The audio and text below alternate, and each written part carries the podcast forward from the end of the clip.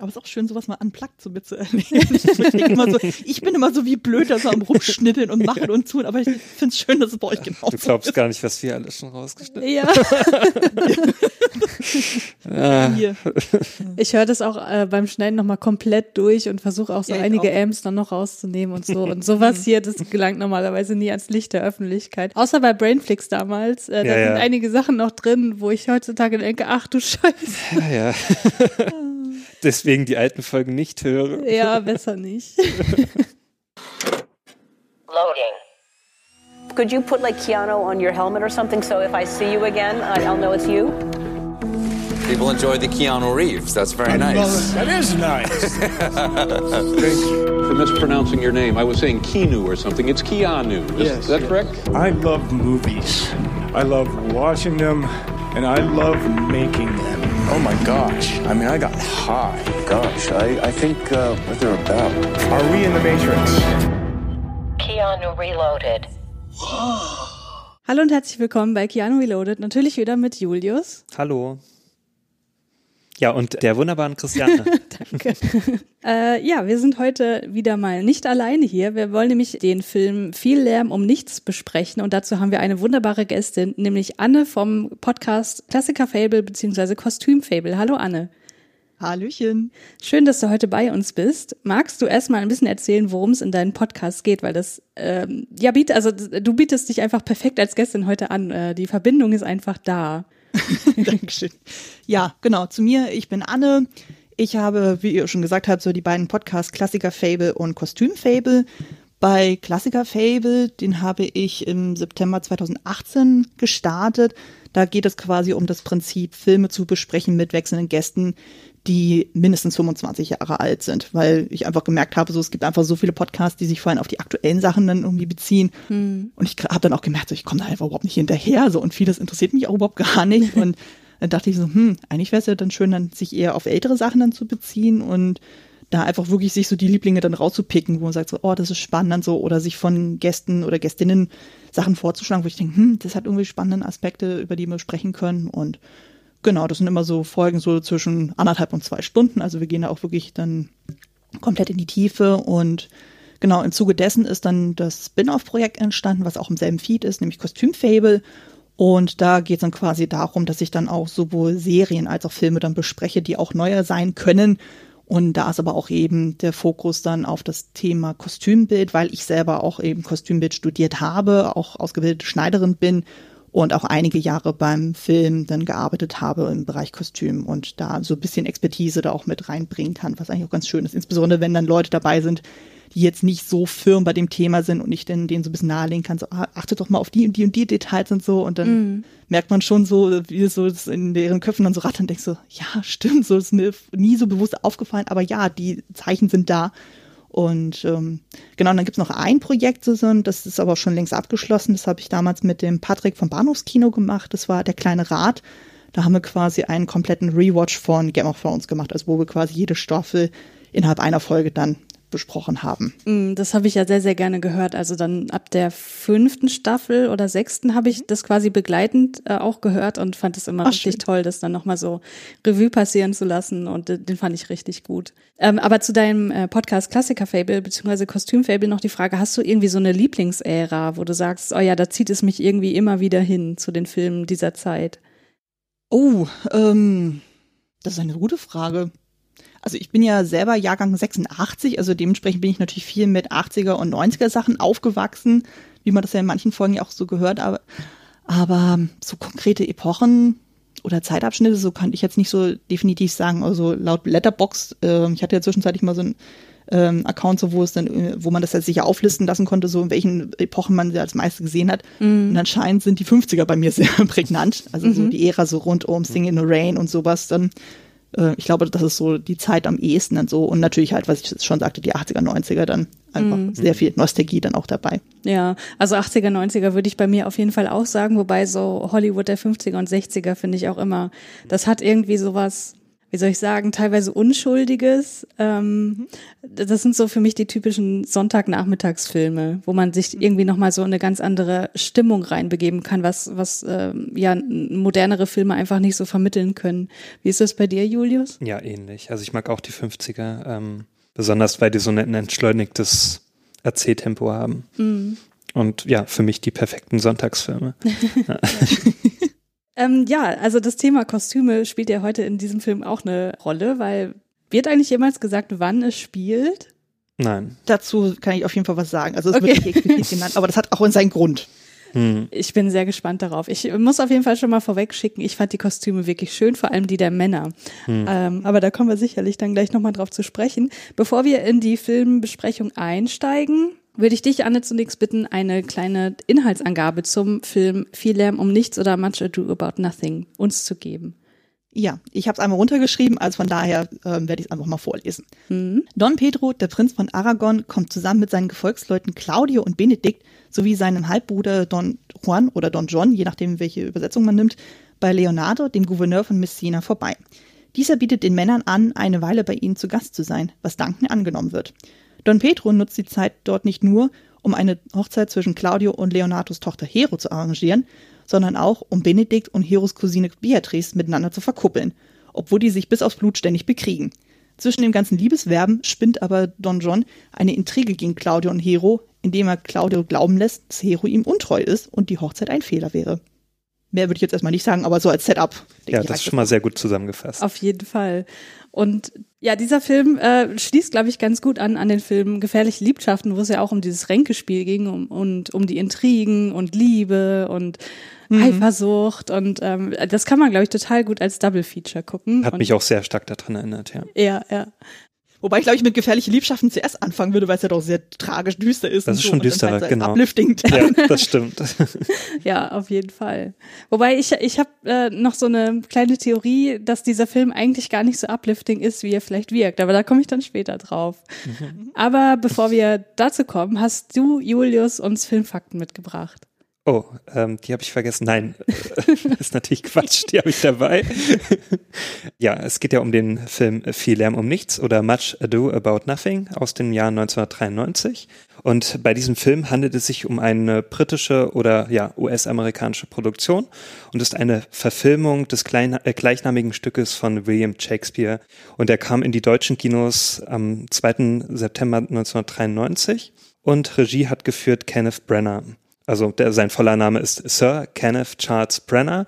Er ist britischer Regisseur, Schauspieler und auch Drehbuchautor und ja, wurde insbesondere durch seine filmischen Umsetzungen mehrerer Dramen von William Shakespeare bekannt.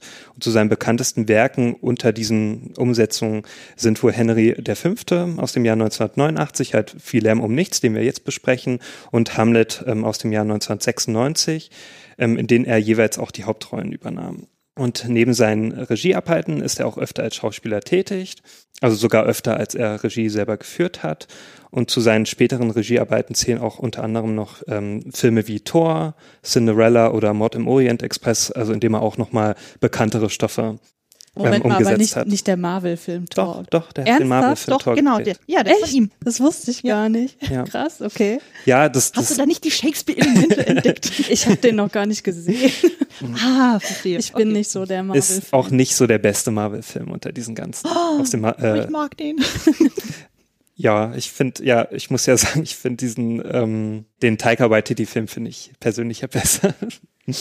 Ja gut, der ist tonal aber auch sehr, sehr anders. Und so. Also ich mag Genau. die alle irgendwie, weil ich einfach die Torfigur sehr, sehr mag und Hm. äh, deswegen. Genau, und äh, Brenner wurde auch insgesamt für äh, fünf Oscars nominiert, darunter als bester Hauptdarsteller, Nebendarsteller, auch als Drehbuchautor und sogar als Regisseur für den besten Kurzfilm. Und seit 2015 ist er der Präsident der traditionsreichen Londoner Royal Academy of Dramatic Arts, ähm, an der er auch 1982 seinen Universitätsabschluss machte. Ja.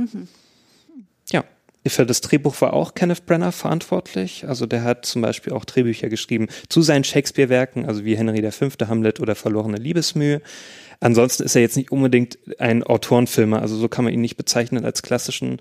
Also er hat auch viele äh, Stoffe verfilmt, indem er nicht selber das Drehbuch geschrieben hat. Müsste man Autorenfilmer, oder nee, anders gefragt, müsste man die Drehbücher original selbst schreiben, um als Autorenfilmer zu gelten, oder ist das auch ein Begriff, der man, also den man für Adaptionen auch nutzen kann? Meiner ähm, Definition nach schon, naja, obwohl er hat ja sehr, äh, bekannte Stoffe umgesetzt, ähm, das Drehbuch dazu geschrieben.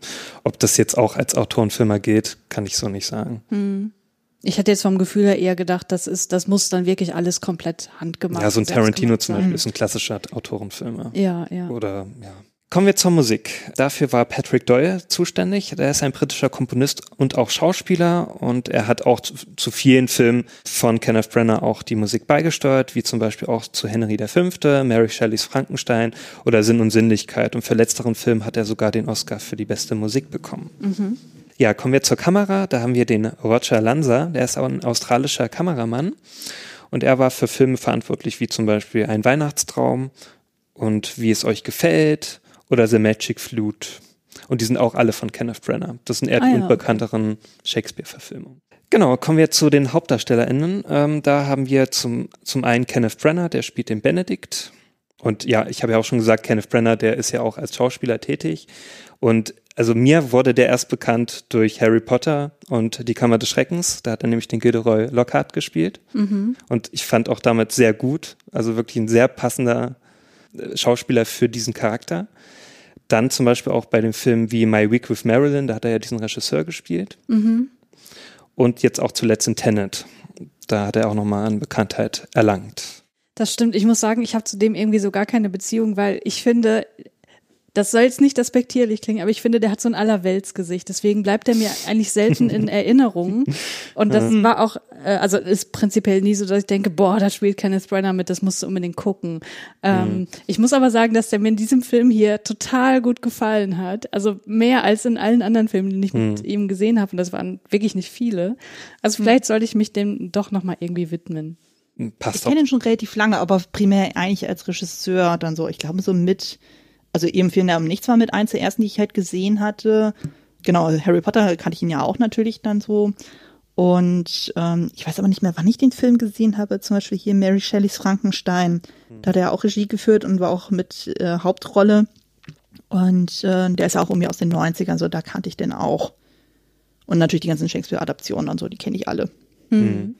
Von daher war er mir immer sehr vertraut. So, ich fand es mal lustig, dann, wenn ich dann zum Beispiel mit meinem damaligen Dramaturgieprofessor im Kostümbildstudium dann gesprochen habe und der dann irgendwie so einen regelrechten Hass auf ihn hatte. Ich weiß bis heute nicht mehr warum.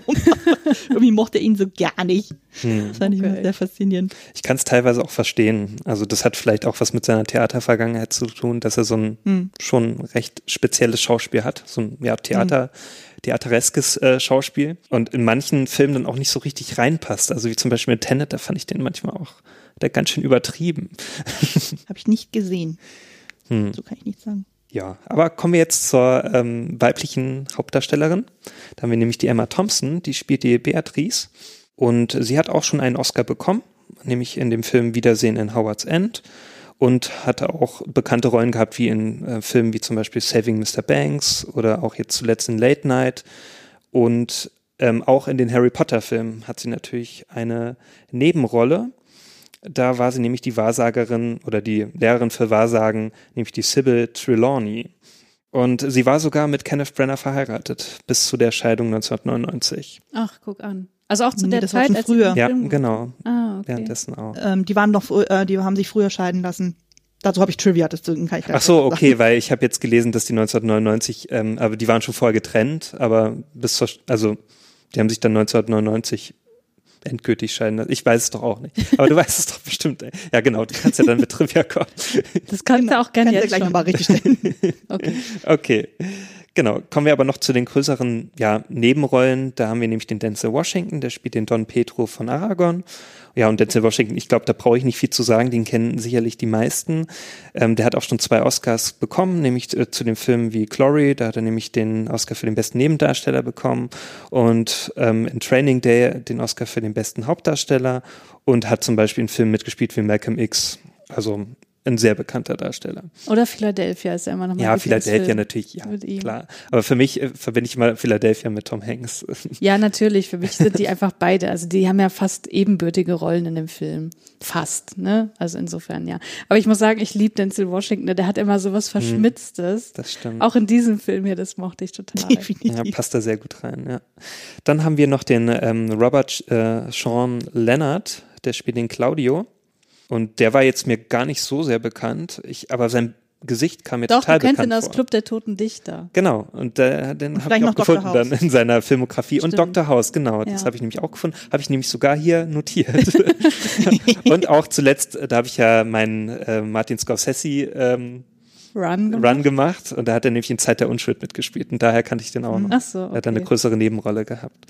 Genau, komme ich noch zu den NebendarstellerInnen. Ähm, da haben wir noch Richard Prius, der spielt den Senor Leonardo. Ähm, dann haben wir natürlich den Keanu Reeves, der spielt den Don Juan. Kate Beckinsale, die spielt die Hero. Und den Michael Keaton, der spielt Doc Barry. Ja. Ich habe nicht so richtig verstanden, was seine Rolle soll. Das habe ich auch nicht Und so warum richtig die so, äh, so besetzt wurde. Ja. äh, da musst du uns ein bisschen auf die Sprünge helfen, Anne, glaube ich. Ich versuch's, ich versuch's. Aber komme ich erstmal jetzt zu meinen Trivia-Fakten und danach kannst du ja dann noch weitermachen, Anne, und das noch ein bisschen ergänzen. Also, wir haben ja schon gesagt, also es basiert auf ein Stück von William Shakespeare. Und es äh, handelt sich dabei um eine heitere Komödie, und die entstand um 1598 oder 99 und wurde dann 1600 gedruckt. Und sämtliche Dialoge der Personen stammen ausnahmslos aus dem Originaltext, wie auch in allen anderen Verfilmungen von Brenner. Also der handhabt das so allgemein. Ähm, das Originaltheaterstück dauert circa fünf Stunden und Wow. wurde für den Film natürlich sehr stark gekürzt und es wurden auch Szenenfolgen teilweise umgestellt. Ähm, in seiner fertigen Fassung hat der Film jetzt eine Spieldauer von ähm, 111 Minuten. Das Stück spielt im Original im sizilianischen Messina. Der Film wurde aber in der Umgebung des äh, toskanischen Greve in Chianti gedreht und da auch überwiegend auf dem Areal der Villa Vignamaccio. Und ich habe ja schon gesagt, Kate Beckinsale spielt hier auch mit. Und das war sogar ihre erste Rolle ever in einem Film. Und sie hat das während ihrer Sommersemesterferien, hat sie diese Rolle angenommen, weil sie damals noch Russisch-Französisch am New College in Oxford studiert hat. Genau, und weil die Samuel Goldwyn Company, also die ja den Film produziert hat, die wollte unbedingt, dass dieser Film auch beim Oscar-Rennen mitmacht, nämlich 1994, und hat daher 10 Millionen Dollar, also so ungefähr 10 Millionen Dollar für eine Kampagne ausgegeben, indem sie dann jedem Academy-Mitglied so ein Filmpaket geschickt hat, ne, damit sie sich das ansehen können und natürlich so ein paar Goodies dabei sind und so. Das ist ja voll die Bestechung. Ja, eigentlich schon. Aber das hat letztendlich nichts gebracht, vielleicht auch deswegen. Ja, So ein bisschen sehr, zu sehr on the nose dann. ja. Und letztendlich hat der Film keine einzige Oscar-Nominierung bekommen. Och Mensch. Ja. Genau, und ähm, wir haben ja auch schon erwähnt, dass damals Kenneth Brenner und Emma Thompson verheiratet waren. Und das war auch schon damals bei dieser TV-Verfilmung. Es gab davor schon eine, eine TV-Verfilmung von dem Stoff aus dem Jahr 1967. Und da war auch schon ein echtes Ehepaar, ähm, hat diese Hauptrollen übernommen, Ach, guck an. die dann später Kenneth Brenner und Emma Thompson übernommen haben. Das waren nämlich damals Robert Stevens und die Maggie Smith. Und Maggie Smith kennt man auch aus Harry Potter. Sie hat nämlich die Professor McGonagall gespielt. Die hat doch hier auch mitgespielt in diesem Film, oder? Oder verwechsel ich Nein. die? Das aber, Nein, Maggie Smith hat nicht mitgespielt. aber irgendeine ähm, Harry Potter Frau hat doch die, ja, die, die Emma Thompson. Kammerzofe gespielt. Nein, die Kammerzofe. Das ist, äh, Das ja, das war- ist Imelda Staunton. Das ist die Margaret, die ja quasi dann fälschlicherweise als Hero dann. Ähm, genau, genau. Die, äh, die kommt doch auch von Harry wird. Potter vor, oder? Genau. Ja. Das ist die ähm, Dolores Umbridge Ja. Darstellerin. Ah ja, okay, genau. Hat Julius bestimmt nicht erkannt. Nee. Er ist nämlich nicht so gut darin, Leute zu erkennen. Hey, Er ist auch noch deutlich jünger. Vielleicht. Das stimmt, daran. ja. Mm, Ja, und während der Dreharbeiten, um auch nochmal einen kurzen Fakt zu Keanu Reeves zu bringen, da hat er von seinem Schauspielkollegen Brian Blest, der ja auch eine größere Nebenrolle hat, der spielt nämlich den Antonio, der hat er von dem beigebracht bekommen, wie man richtig meditiert. Also der hat ja schon damals ein bisschen angefangen, so dieses Ganze, was er dann später ähm, auch sehr in seinen Rollen dann übernommen hat und da hat er das dann angefangen. An. Ja, Und äh, ja, es gab doch noch einen Preis für diesen Film, aber nur einen einzigen, wie ich rausbekommen habe. Nämlich Emma Thompson wurde für ihre Rolle als Beatrice dann 1994 mit dem Evening Standard British Film Award ausgezeichnet. Das ist ein britischer Filmpreis, der von der früheren Tageszeitung Evening News jährlich vergeben wird. Tja, immerhin. Scheint jetzt nicht so ein Mega-Preis zu sein, Nein, oder? Hat mir auch vorher nichts gesagt, der Preis. Okay. Ja, dann habe ich noch einen kurzen Auszug ähm, von dem Lexikon des internationalen Films. Und das Lexikon sagt, als rasant übermütige Screwball-Komödie konzipierte Shakespeare-Verfilmung von einem gemischten Ensemble aus Theater- und Kinostars ausgezeichnet gespielt. Das Thema des Geschlechterkampfes steht im Mittelpunkt einer gleichermaßen werkgetreuen wie populären Theateradaption, die vor allem von ihrem sprühenden Sprachwitz lebt. Mhm. Genau. Und abschließend noch, ähm, der Film spielte bei einem Budget von circa 11 Millionen Dollar weltweit über 22 Millionen Dollar wieder ein. Also War so ein, okay. ein Ne? okayer Erfolg. Könnte aber besser sein. Ja, Anne, du hast auch noch Trivia mitgebracht. Äh, ja, genau. Also es sind nicht so viele, aber zumindest ein paar Sachen will ich noch ergänzen. Also zum einen war das jetzt quasi die zweite Shakespeare-Adaption äh, von Branagh nach Henry V. Und genau danach folgte eben Hamlet, Verlorene Liebesmüh und As You Like It. Bei As You Like It ist es spannend, dass es ähm, dafür noch nicht mal eine deutsche Synchro mehr gab. Also ich hatte das mal zeitweise gehabt ähm, auf DVD, aber da habe ich es wirklich nur äh, als britische Version dann bekommen. Also das, es, man merkt das schon, also Hamlet war ja wirklich so ein Riesenprojekt gewesen, äh, richtig bombastisch, auch wieder mit einem riesen Cast und so, aber verlorene Liebesmüh, dadurch, dass es irgendwie in die 30er Jahre versetzt wurde und dann auch viel mit den Songs aus der Zeit, also es war so ein halbes Musical dann auch, dann konzipiert war, das äh, fanden manche etwas, äh, ein bisschen schräg. Und genau, As You Like It ähm, stieß dann auch nicht mehr so wirklich so auf Resonanz und so. Und das war dann auch irgendwie das Ende von äh, Branagh, dass er dann irgendwelche Shakespeare-Adaptionen gemacht hat. Mm, Genau, zu Brenner und Emma Thompson. Genau, äh, Much Ado About Nothing war halt der letzte Film, wo die beiden noch zusammen auftraten. Und danach war es ja so, dass ja Brenner 1994 Mary Shelleys Frankenstein drehte und dort begann er eine Affäre mit Helena Bonham Carter, die er halt auch in dem Film mitspielt, als sein Love Interest. Und genau, das führte dann eben dazu, dass dann Brenner und Thompson sich dann 95 dann scheiden ließen. Ähm, und ähm, das mit 99, das kam wahrscheinlich jetzt daher dann so der Zahndreher, weil Brenner und Bonham Carter bis 99 noch zusammen waren. Also die waren nach dieser Affärengeschichte noch mal vier Jahre so, zusammen. okay, oder dann habe ich das verwechselt. Alles gut. Ja. Ähm, deswegen wollte ich das nochmal äh, richtig stellen. Und die beiden Frauen aber ähm, haben im Nachhinein auch Frieden miteinander geschlossen. Also Hm. die sind sich nicht böse. also, da ist kein böses Blut mehr. Das fand ich auch schon mal sehr schön. Also Mhm. äh, Thompson meinte auch sozusagen, nein, ich habe gar nichts gegen sie. Siehst du, wunderbar. Also von daher, und die beiden sind ja auch zusammen in Harry Potter auch aufgetreten. Ich weiß nicht mehr, ob ihre Figuren aufeinandertreffen. Hm. Äh, also Trelawney und Lestrange. Aber ich glaube nicht. Hm, ich glaube nicht. Also die ist ja im Ehemann in ihrem Turm, die Trelawney, so gefühlt. ja, ansonsten, ne, ich glaube nicht. Ja, genau. Und einen Trivia-Effekt habe ich jetzt noch, ähm, wo wir auch die Brücke zu Keanu Reeves dann wieder schlagen. Und zwar war das der Film, wo er seine allererste Goldene Himbeere-Nominierung gekriegt hat. Und es sollten anschließend noch fünf weitere folgen. Und 2014 wurde er aber dann für seine Rolle als John Wick erstmals mit dem Goldenen Himbeeren Erlöserpreis nominiert, also den Redeemer Award. Der wurde dann 2014 eingeführt. Sehr Aber den bisher noch nicht bekommen. Also ich muss ja sagen, um das schon mal vorwegzunehmen, ich fand ihn hier gar nicht so übel. Wenn man das mit Dracula vergleicht, Mhm. ist das hier wirklich eine wahre Freude und Schauspielkunst. Also ich, für Dracula war der nicht für die Goldene Himbeere nominiert. Das finde ich ja Nee, faszinierend. ne? Vielleicht Also- gab es welche, die noch schlechter waren. Ja. Ja, krass. Äh, vielen Dank für die Mhm. Trivia-Infos.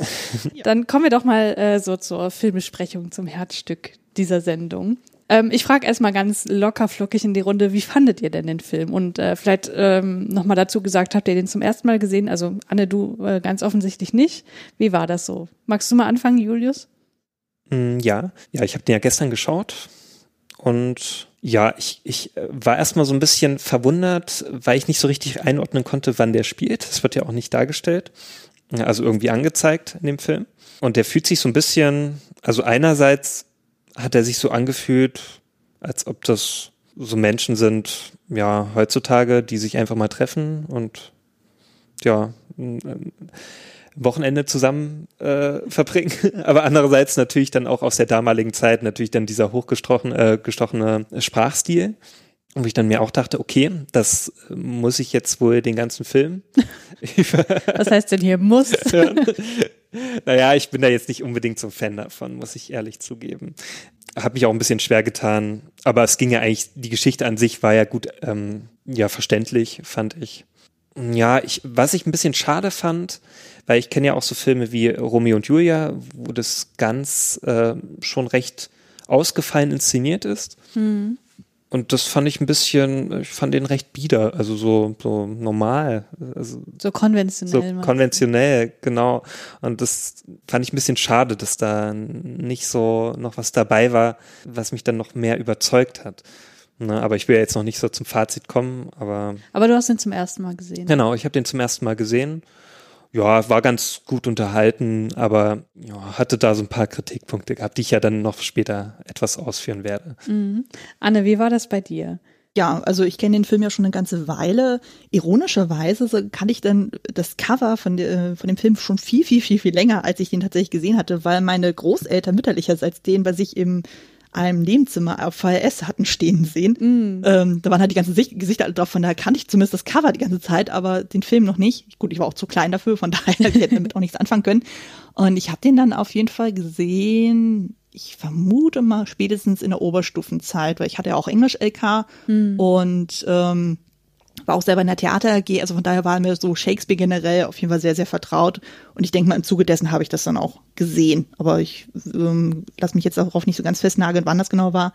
Und ähm, ja, also was so die Sprache betrifft, sozusagen da, wie gesagt, ich hatte Englisch-LK, ich hatte Theater AG, ich habe auch selber eine Theater, ähm, ähm, bei der Theater AG in einem Shakespeare-Stück gespielt, das war Sommernachtstraum. Ähm, von daher kann ich das dann auch. Und auch im Studium hat mich das immer wieder verfolgt. Also ich kenne auf jeden Fall, was waren das nochmal? Hamlet, Romeo und Julia. Romeo und Julia hatte ich sogar zweimal, also in der Oberstufe als auch und im Studium. Macbeth hatte ich auf jeden Fall. Und aber noch irgendwas. Ja, und halt Sommernachtstraum. Also und ähm, ja, auch generell so die ganzen Shakespeare-Sachen haben mich eigentlich mein Leben lang begleitet. Also ich habe relativ viele Verfilmungen gesehen. Also ich habe mal geguckt bei Letterboxd, es sind an die 20 mindestens. Wow, Also okay. Selbst auch die neueren Sachen, also wie eben, was ich auch schon sagte, dieses Romeo und Julia von Bess Lerman oder Zehn Dinge, die ich an dir hasse, ist ja auch quasi eine moderne ähm, Adaption äh, von Taming of the Shrew. Äh, da gibt es ja auch eine Verfilmung mit Elizabeth Taylor. Ja, also das äh, begleitet mich eigentlich die ganze Zeit. Und ich fand den Film, also jetzt zurück zu Macho Dudes wieder gekommen, ich fand den eigentlich sehr, sehr charmant. Also es gibt ja Stücke, die teilweise so unglaublich schwer sind von ähm, Shakespeare, also so Macbeth oder sowas, oder, oder auch Hamlet ist ja auch jetzt keine wirklich einfache Kost. denn- Und äh, Machado ist einfach so viel leichter da auch irgendwie. Und das war ja auch so konzipiert worden. Also ich glaube, da kann ich ja so ein bisschen Fun Facts dann auch zu dem Stilistischen dann auch geben und auch zu dem Bereich Kostüme, weil das war ja von vornherein so angelegt. Also Branagh hat ja explizit gesagt, ich meine, das Stück ist aus dem, aus dem Übergang 16. bis 17. Jahrhundert. Und äh, man hätte ja auch sagen können, okay, man inszeniert das dann so wie klassisch dann zur Zeit von Elizabeth I. Ähm, alle dann mit diesem riesigen Krägen dann so mit diesem Pluderhose und hast nicht gesehen, aber das ähm, dachte sich so, na gut, das Publikum wird das nicht so richtig annehmen. Also hat er bewusst gesagt, so, ich will das so weit aufbrechen stilistisch, so dass es einfach zugänglicher ist und dass es auch äh, deutlicher wird, so dass das heutzutage immer noch aktuell ist. Also deswegen haben wir dann auch vom Stil her eine kunte, äh, bunte Mischung aus Kostümsachen, so die vom 16. bis zum 19. Jahrhundert reichen. Und also gerade bei den Leuten, die äh, rund um Leonardo und Gefolgschaft so treffen und auch hier mit äh, Doc Barry, das ist ja alles sehr 18. Jahrhundert, wohingegen ja dann die Männer, also rund um Don Pedro und Co., das ist ja eher 19. Jahrhundert, das sind ja dann diese Gentleman-Soldaten. Und ähm, dadurch, dass es ja eher eine Komödie ist, wollte man das ja so locker leicht wie möglich auch machen. Deswegen sind die Farben auch relativ ähm, leicht und so. Also wir haben ja bei den Frauen so diese Farbpalette von Weiß, Creme, Hellgelb und so. Und bei den Männern ist es ja ähnlich. Und ähm, ja, also von daher dann so fand ich das jetzt auch nicht. Äh, also ich kann verstehen, was man sagt, so gerade so ein Kontrast zu den Bess Lerman-Filmen, so dass das schon eher bieder wirkt. Aber in dem Moment war es ja tatsächlich eine künstlerische Entscheidung. Also bei Bess Lerman, ähm, ich kenne den Film ja auch mit Romeo und Julia, und da war es mir schon wieder zu viel. Da dachte ich schon so, das ist so überdreht. Und so. Und ich dachte so, wow. Also ich äh, muss gestehen, so ich mag den Film nicht so wirklich. Also ich liebe Moulin Rouge, also der ist wirklich toll dann so, aber äh, Romeo und Julia, da muss ich, glaube ich, äh, noch mal ein bisschen Werbung machen. Es gibt auf YouTube einen richtig äh, schönen Kanal von dem Cal Calgren.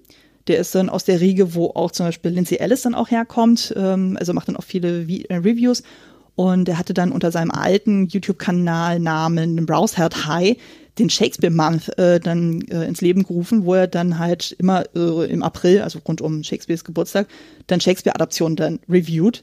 Und äh, da hat er dann sowohl zu, über die Kenneth Branagh äh, Filme dann auch gesprochen. Da gibt es so ein Video, wo alle fünf Filme besprochen werden. Das ist richtig, richtig schön. Hm. Und äh, dann hat er auch eben auch zu dem Romeo und Julia dann auch was gesagt, dann, wo er auch explizit dann zeigte, so von wegen, warum dieser Film eigentlich nicht wirklich funktioniert im Vergleich zu anderen Filmen, so, weil einfach, da gibt es so Sachen so von wegen so, äh, hier, ich weiß nicht mehr, was das war, von wegen so, so hier my sword äh, und so und dabei, oder hier ist äh, Sword oder Gun oder sowas und es war, äh, klar, in der Zeit gab es eigentlich schon Guns, aber warum muss man das irgendwie so ummodeln und so und ähm, hier in Leonardo DiCaprio und Claire Dance und so hieß es dann auch so, ja, das ist dann doch so super, super steif, dann so, äh, das wirkt immer nur dann überzeugend, wenn die sich anbrüllen. Und so, okay, ja, so.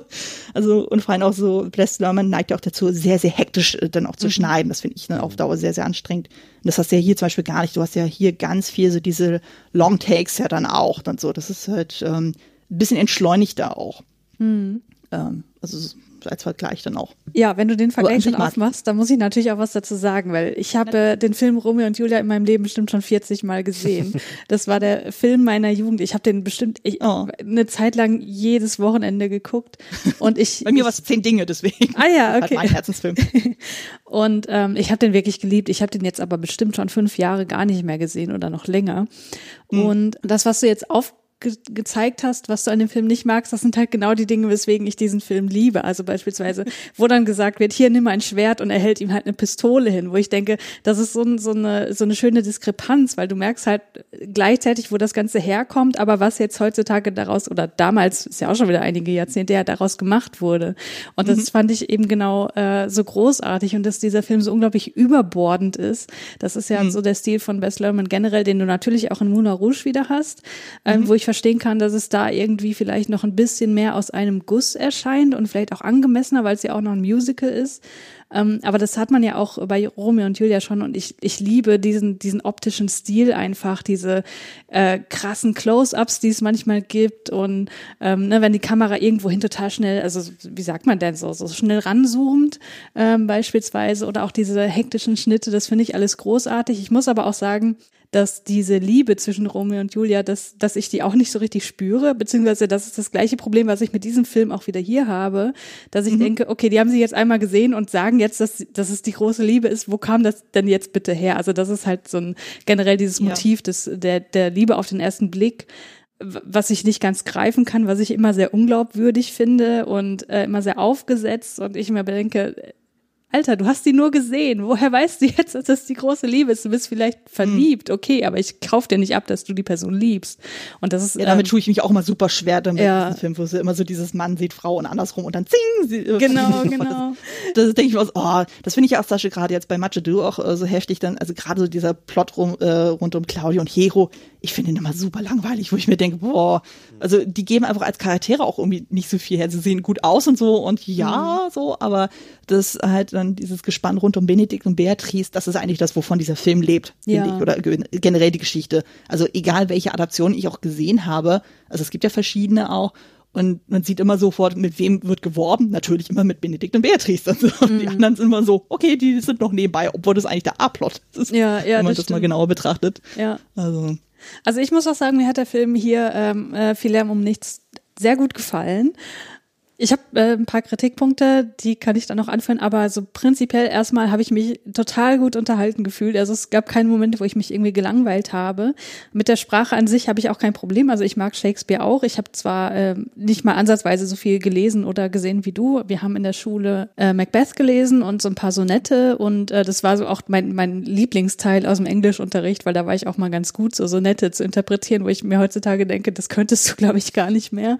Ähm, wenn ich diesen, also als ich diesen Film heute gesehen habe, ich habe den vorhin erst geguckt, ähm, hatte ich manchmal das Gefühl, ich habe den auf Englisch geguckt. Ich verstehe nicht alles, was was mir jetzt äh, wie soll ich sagen? Ich verstehe immer sozusagen die Grundaussage dessen, was jetzt gesagt werden soll, aber ich kann nicht jede einzelne Anspielung verstehen und jedes einzelne, jede einzelne Metapher und so weiter. Aber das finde ich, wenn man so einen Film zum ersten Mal guckt, auch gar nicht schlimm. Da kann man sich ja dann immer noch weiter reinarbeiten, wenn man das möchte.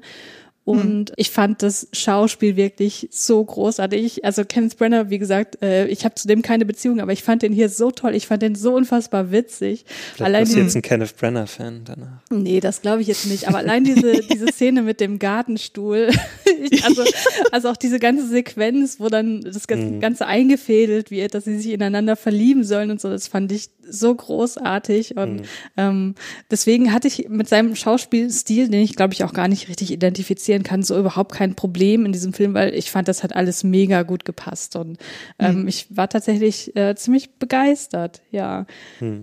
Auch von Keanu Reeves, muss ich sagen. Also wie gesagt, also wir müssen nicht darüber sprechen, wie gut er in diesem Film aussieht. Ja, also das ist ja wohl Ja, offensichtlich. okay, da muss ich aber auch sagen, ja, da hat er so bisher sein bestes Aussehen gehabt. also der hat quasi wieder das Aussehen wie bei Point Break am Ende, so wo ich ja schon gesagt genau. habe, das ist die absolute Perfektion. Und das ist hier halt einfach wieder da. Und da war dieser ich drei Tage baut oder auch ein bisschen mehr. Also ja, ja, und da war ich natürlich sowieso schon äh, hin und weg so. Ich finde aber auch Keanu Reeves mit Bart, das sieht einfach irgendwie besser aus. Ja, stimmt einfach ja, mehr, ja. auf Das ist richtig, Fall, das ja. fühlt sich richtig an. Und ich fand auch Gut, so, vielleicht auch, weil er heutzutage auch viel mehr mit Bart unterwegs ist, dass man da einfach so sehr an dieses Bild gewöhnt ist. Dann Das ist aber auch die richtige Länge, ne? Das ist Ja, auch die Haare, wie die lagen und so, ist alles äh, totale Perfektion. Und gut, wenn er dann noch äh, halbnackt massiert wird, also okay. da war es um dich geschehen. Wobei das echt keinen Sinn macht, dass er eine Lederhose dabei trägt. Nein, überhaupt nicht. Das dachte ich auch in dem Moment. Aber die hatte ja dann später auch nochmal der Denzel Washington an, wo ich dachte, okay, offenbar gehört es irgendwie zum Outfit dazu. Ähm, aber was Ja, ich das ist halt diese Soldatenhose dann. Genau, Das genau, genau. Aber was ich noch sagen wollte, ich äh, fand tatsächlich sein Schauspiel wieder mal für diese Rolle total angemessen, weil erst dachte ich so, okay, das ist jetzt irgendwie der Bösewicht, aber ich verstehe gar nicht, was sein Motiv ist. Was macht den denn böse? Warum fädelt der denn diese Intrigen ein? Was irgendwie muss er ja total unzufrieden sein wegen irgendwas oder todtraurig oder hat vielleicht ein Trauma von vom Krieg oder so, keine Ahnung. Das wird ja überhaupt nicht äh, irgendwie weiter ausgeführt, aber ich glaube, dass das tatsächlich auch gar nicht nötig ist, weil es darum letztlich überhaupt nicht geht. Oder weißt du Es da geht einfach um den Konflikt zwischen ihm und seinem Bruder. Ja. Also dann so, weil äh, also das wird so nicht direkt gesagt, sondern aber es gab ja ja vorher dann eben diese Kriegssituation und da haben ja eben Don Pedro und Don Juan ja gegeneinander gekämpft und so und dann haben sie sich aber im Nachhinein irgendwie ausgesöhnt in Anführungszeichen und so. Und ähm, genau Don John, ähm, der ist ja dann auch der Halbbruder sozusagen, der ist ja dann äh, ich weiß nicht, ob, äh, ob er jünger ist oder sowas, ich gehe mal davon aus und so, aber der ist ja dann eben als Halbbruder ja auch nicht wirklich legitimer äh, Prinz dann. Und äh, ich denke mal, das wirkt schon mal viel als Frust dann so. Also das ist ein bisschen so diese Thor-Loki-Dynamik dann so, was hier eingebaut wird, um mal so ein aktuelles Beispiel dann zu nennen. Und ähm, genau, da ist einfach so dieser Frust. Ich hatte auch äh, zwischendurch mal geguckt, ich dachte, hm, warum macht er das ausgerechnet gegen Claudio? Und da ist es eigentlich, äh, das geht gar nicht um Claudio selber so, sondern es geht tatsächlich um Don Pedro, weil er derjenige ist, der das Ganze einfädelt. Also so habe ich das jetzt verstanden. Also der ganze Frust geht eigentlich auf ihn, weil er sagt auch irgendwie einmal in irgendeiner Szene, äh, das ist glaube ich die Massageszene zu seinem ähm, Kollegen, dem Konrad, so von wegen so, ja, ich bin lieber, was weiß ich, eine Hagebutte im Zaun als eine Rose unter seinen Gnaden oder sowas sinnmäßig. Ähm, also, dass er sich einfach dem nicht unterordnen möchte. Und ähm, also es wirkt manchmal ein bisschen bi- äh, bizarr, wenn man das so in der Szene hört, wo er sagt so, ja, so, I- I'm the, äh, I'm the villain, sowas, wo er auch denkt so, okay, wenn du schon betonen musst, dass du der Bösewicht bist, das wirkt nicht überzeugend. Aber ich habe ja dann noch mal im Vorfeld noch mal ein bisschen in den Originaltext reingeguckt und das ist ziemlich genau eins zu eins. Also das ist äh, jetzt quasi nicht eine Interpretation von Branagh, sondern das ist einfach Shakespeares ähm, Wortwahl, die da in, in, äh, in Keanu Reeves Mund äh, dann gelegt wurde. Von daher ja versucht er einfach nur das zu äh, interpretieren. Ja. Was ich ja auch schön fand, dass man Keanu Reeves hier auch das erste Mal so richtig in einer anderen Rolle sieht. Ne? Also der ist ja jetzt, also man, man kö- hätte ihn auch gut als Claudio besetzen können. Ja, das stimmt. Ne? Das hätte eigentlich auch gut gepasst, zumindest zu, de, zu den Rollen im Vergleich zu den Rollen, die er davor gespielt hat. Ne? Also eigentlich auch der, der Gute, ne? der sich dann in eine verliebt. Mm. Und ja, also ich, ich hätte ihn auch gerne gesehen in, in der Rolle des Claudio. Ich hätte gerne diese Ausrast-Szene dann gesehen mit Keanu Reeves. Nee, ich bin schon froh, dass das genau so gemacht wurde. Ja, aber es, ich, ich fand, also, ja, aber eigentlich war ja jetzt so diese Bandbreite von den Don Juan jetzt nicht so groß, ne? Also der hat ja eigentlich die ganze Zeit nur grimmig geschaut. Ja, und das war's ja dann eigentlich. Ja, weil er, glaube ich, nur der Katalysator ist für alles, Hm, was wir ja. sehen. Und ich glaube, meine steile These ist, dass Claudio eigentlich der wahre Bösewicht dieser Geschichte ist. Ja. Eigentlich war er ein Ja. ziemliches Arschloch, ja. Ja. Ich konnte auch nicht verstehen, war auch so warum das dann am Ende so, äh, ja, dann so gut wieder sich geregelt hat. Also wenn ich die Hero gewesen wäre, nein, nee, nee. Ja, ja.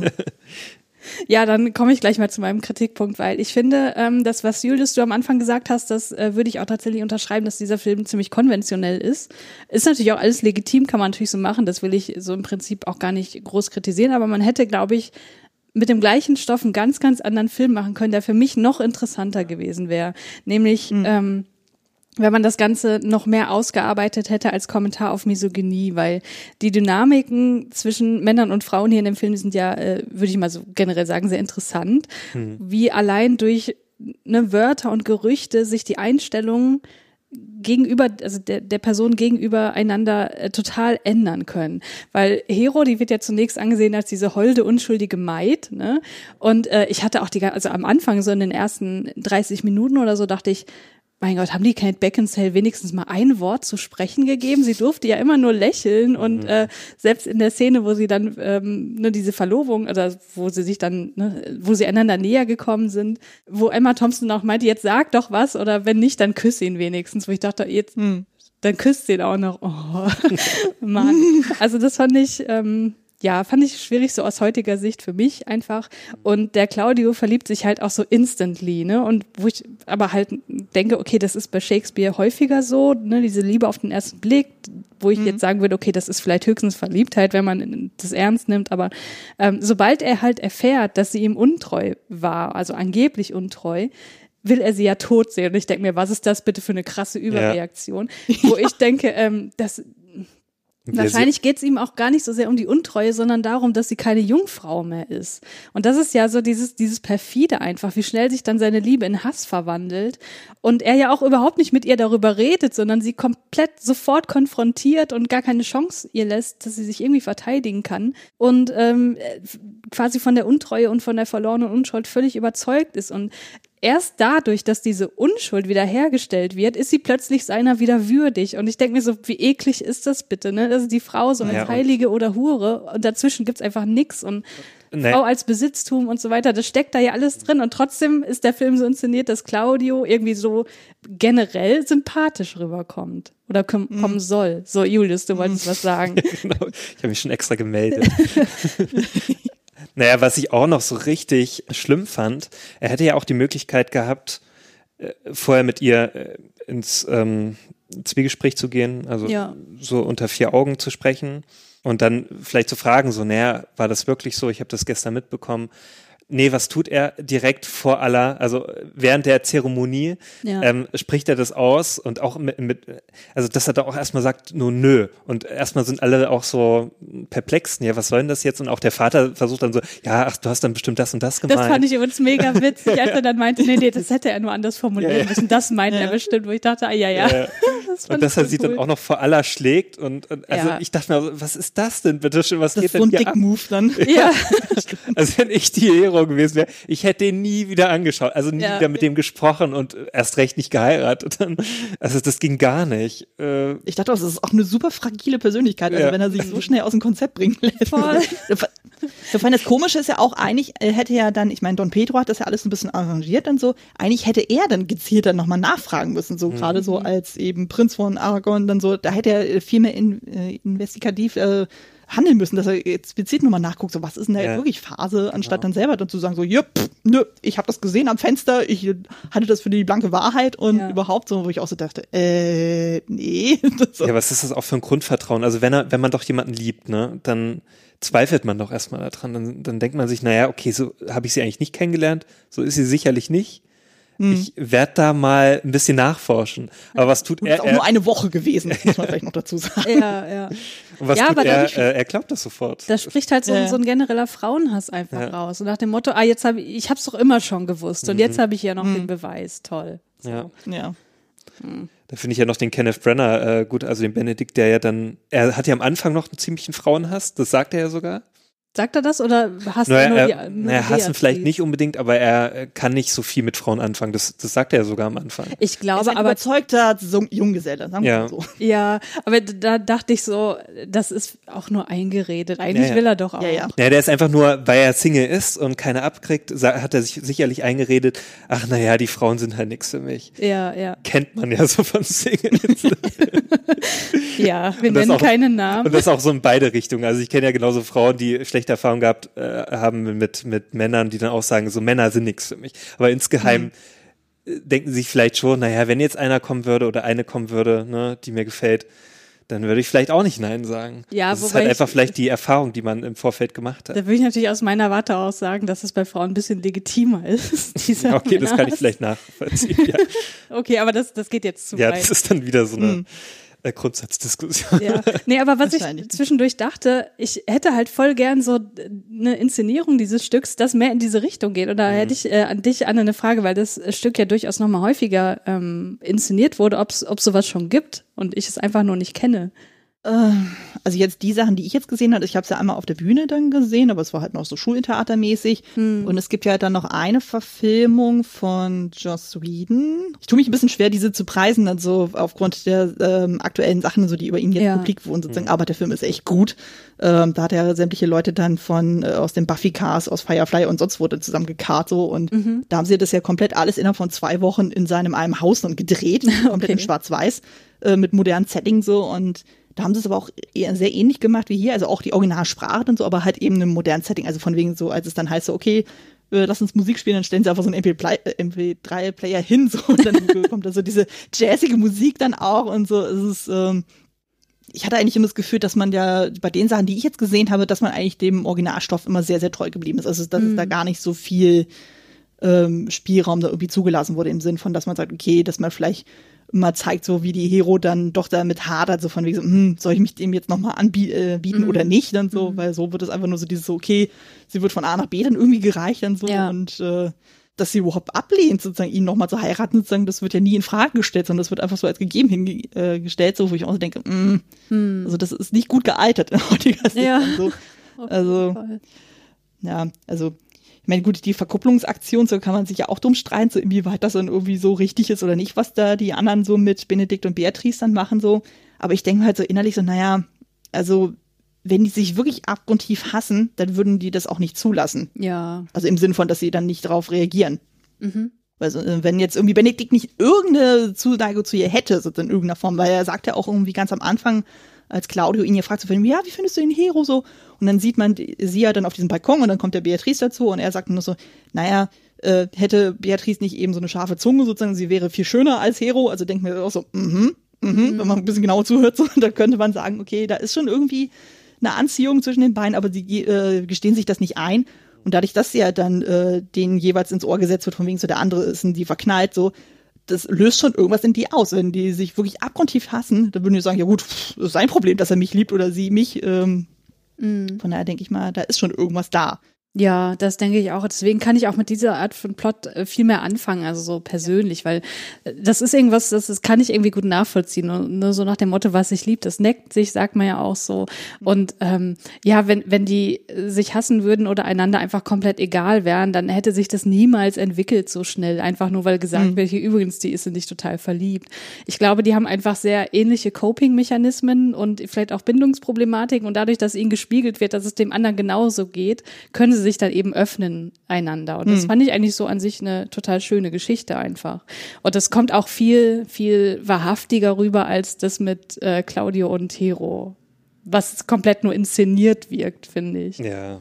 Ja, vor allem, weil die anderen sich auch so reinsteigern. Und das ist teilweise so absurd und so. Und dass dann Benedikt, dann, nachdem er das Ganze gehört hat von Don Pedro, äh, Leonardo und Claudio, so von wegen so, das war viel zu ernsthaft, so, das kann kein Scherz sein. Wo du auch so okay. Das, also teilweise, wie Claudio sich da so reinsteigert, so von wie so, oh, die arme, die arme Beatrice, die liegt da immer in ihrem Bett so und weint in, in sich hinein und, so, und sie würde sich ein Leid zufügen, so, wenn sie es wüsste, dann so, und ah, ja, ja, ja, wo du auch denkst, so, mhm. Also, es ist schon, also auch egal bei welcher Inszenierung, die ich dann gesehen habe, so das wird ja auch wirklich sehr ins Extreme dann gepusht. Und also da hast du dann so Szenen, wo sich eine Beatrice dann auf einmal die Treppe runterstürzt oder so. So okay. dann passiert und so. Also es geht allen dann gut in dem Moment so, aber es ist dann schon super slapstick. Oder es gibt eine Theateraufführung mit David Tennant ähm, als Benedikt und das ist dann auch irgendwie auch sehr sommerlich dann gehalten so und dann steht er irgendwie rund um so Säulen und so, und die werden irgendwie gestrichen und während dann eben dieses Gespräch läuft, äh, ran, äh, rennt er irgendwie dann in diesen, äh, in diesen Farbtopf dann her und dann kommt er dann hinterher raus und so und ist dann komplett mit weißer Farbe dann irgendwie angesaut und so. Und das ist einfach super, super weird dann. Also da habe ich das Gefühl, das ist so der Handlungsstrang, wo einfach die größte Comedy mit drin ist. Abgesehen ja. jetzt von dem Doc Barry, wozu wir wahrscheinlich auch noch kommen. Aber ja, lass uns noch mal ganz kurz dabei bleiben, weil ich würde gerne noch über die Figur der Beatrice sprechen. Mm, die hat mich total erinnert an Joe March aus Little Women, so vom Typ ja. her. Da muss mhm. ich sofort dran denken. Das ist irgendwie so eins zu eins die gleiche Person, nur dass die Beatrice sich ja hier dann letztlich, wenn man das irgendwie wieder so interpretieren möchte, so ihre Rolle als Frau in der Gesellschaft dann annimmt und äh, ne, den, den Benedikt dann auch wahrscheinlich heiraten wird. Ähm, aber ansonsten fand ich die total ähnlich und komischerweise mochte ich ja, also was heißt komischerweise, ich mochte Little Women in der neuen Verfilmung, äh, die die einzige ist, die ich kenne, ja gar nicht so gerne und auch tatsächlich die Joe March nicht so gerne, obwohl ich denke, eigentlich müsste ich die voll gut finden. Und das hat sich mhm. hier auf die Beatrice komischerweise übertragen. Ich weiß nicht, ähm, warum ich diese Art von von Frauenfigur nicht so sehr mag. Vielleicht weil die sich, weil, weil ich mich in der widerspiegel und da irgendwie keine Ahnung, weiß ich nicht. Aber ich hatte irgendwie so das Gefühl, die ist so inszeniert, dass ich die nicht mögen soll, was ja eigentlich totaler Blödsinn ist. Äh, kann das irgendwer hier in der Runde nachvollziehen? Nicht wirklich. Nee, kann ich überhaupt nicht. Also ich dachte mir eigentlich auch bei Little Women so die ganze Zeit, die magst du doch bestimmt total. nee, irgendwie nicht. Ich kann, ich hm. bin noch nicht drauf gekommen, woran es liegt. Hm. Ja. Hm. Ja, aber Beatrice ja, ich fand Beatrice toll. Ich, ja, ja ich fand sie zauberhaft. Also sowieso Emma Thompson und so. Ich meine, die hat ja mit die coolsten Lines überhaupt ja in den ganzen Stücken und so, was die teilweise raushaut und so. Hm. Wo man denkt so, ah, oh, die ist toll. also, also ähm, ich meine, die hat, äh, die ist auch einfach unglaublich intelligent. Die hat ja zum Beispiel auch, also die Schauspielerin Emma Thompson, die mhm. hat ja mhm. zum Beispiel auch für den Jane Austen-Film Sinn und Sinnlichkeit das Drehbuch geschrieben. Hm. Und ähm, da gibt es zum Beispiel eine ganz berühmte Aufzeichnung von den Golden Globes, wo sie eben äh, die Auszeichnung gekriegt hat und wo sie im Stil von Jane Austen die Dankesrede hält. Wow, okay. Und das ist pures Comedy-Gold und so. Das ist einfach so schön. Ja. Muss ich euch mal schicken, das ist einfach so wirklich zauberhaft. Und äh, ich finde hier, man merkt einfach total, die geht in dieser Rolle auf. Also mhm. sie weiß genau, was sie tut. Sie weiß, wie sie nur die Augenwinkel irgendwie hochziehen muss, um zu, eine gewisse Skepsis auszustrahlen. Aber ich finde auch sozusagen, sie wirkt nicht so schnodderig dann so. Es gibt ja ähm, auch Inszenierungen, wo man das Gefühl hat, so, okay, äh, das ist ein bisschen sehr buschikos und was sie dann teilweise raus. Aber hier gerade so im Gespräch mit Don Pedro, was er halt dann zwischendurch mal hatte, wo er sie zum Beispiel auch fragt, von wegen, hey, willst du nicht einfach mich heiraten und so, und sie dann trotzdem irgendwie so eine gewisse Verletzlichkeit auch zeigt, so von wegen so, nein, äh, ihr seid viel zu kostbar, so als dass ich mich äh, damit euch vermählen könnte, so wo ich auch denke, ah, oh, also sie ist nicht immer nur biestig, sondern die hat mhm. auch irgendwie so ihre, äh, auch wenn es immer gesagt wird, sie hätte, sie ist nicht melancholisch, aber äh, die hat eine melancholische Seite und bezeigt sie mhm. die nicht so wirklich. Die Szene fand ich übrigens auch total schön, als er so, als ja. sie sozusagen diese Abfuhr ähm, äh, äh, ihm, wie sagt man denn, ihm einen Korb gibt? Ihm, das wollte ich sagen. äh, ihm einen Korb gibt, aber diese, wo man so denkt, oh je, hoffentlich wird er jetzt nicht total sauer und, und wie will sie das begründen und so weiter, aber äh, sie findet ja den total richtigen Weg und das ist dann so schön, wie auch so in ihm so für so, für so ein kleines Millisekündchen so die Enttäuschung da ist, aber er sich sofort wieder fasst und das mhm. fand ich einfach, das ist so ein schöner Kontrast zu dem, weil ähm, so jemand wie mhm. Claudio hätte da wahrscheinlich komplett anders reagiert. Ja. Aber es bringt auch Denzel Washington auch un unglaublich rüber. So, man ja. denkt so, hm, ähm, also ich kenne ihn nicht, dass er irgendwo in anderen Shakespeare-Stücken mal mitgespielt hat, aber ich finde, er macht das so unglaublich gut. Mhm. Also der hat da so eine Souveränität da drin. Ja. Äh, das fand ich sehr, sehr angenehm. Ja, also, das fand ich das Gefühl, als würde er nie was anderes gemacht haben. Ja, ich fand auch generell so das äh, Ensemble hier einfach so gut.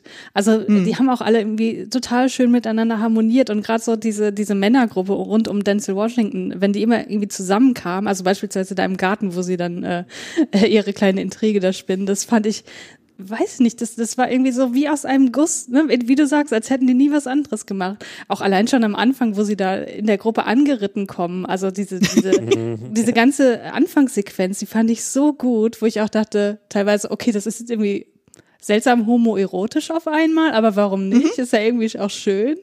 Aber ja. Ähm, ja, weiß nicht. Also die Anfangssequenz, da war ich schon hin und weg von allem. Ja. Definitiv. Ja, war man das noch. ist einfach auch wirklich sehr episch inszeniert. Also Voll, auch so ja. mit dieser Musik, dann auch so dieses sehr pompös und, hm, und dann Ja. ist ja dieses Sign No More, so was ja immer wieder aufgegriffen wird. So, das äh, zieht sich ja wie so ein roter Faden dann durch. So, das ist einfach Mhm.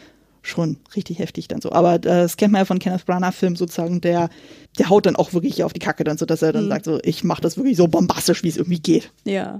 Übrigens, Bis Sign dann No ist More, äh, ganz, ganz schlimmer Ohrwurm. Ich habe die Julius gerade die ganze Zeit schon voll gesungen. Ich hätte es ja Ach, gerne als oh. Cold Opener gehabt, dass das Christiane vorsummt. Nee, ich sing nicht in Podcasts. Ja, das leider. das habe ich mir geschworen. Nicht, dass Naja, jemand äh, auf einmal aufschlägt. ja, stimmt. Das kann man ja auch als Argument nehmen.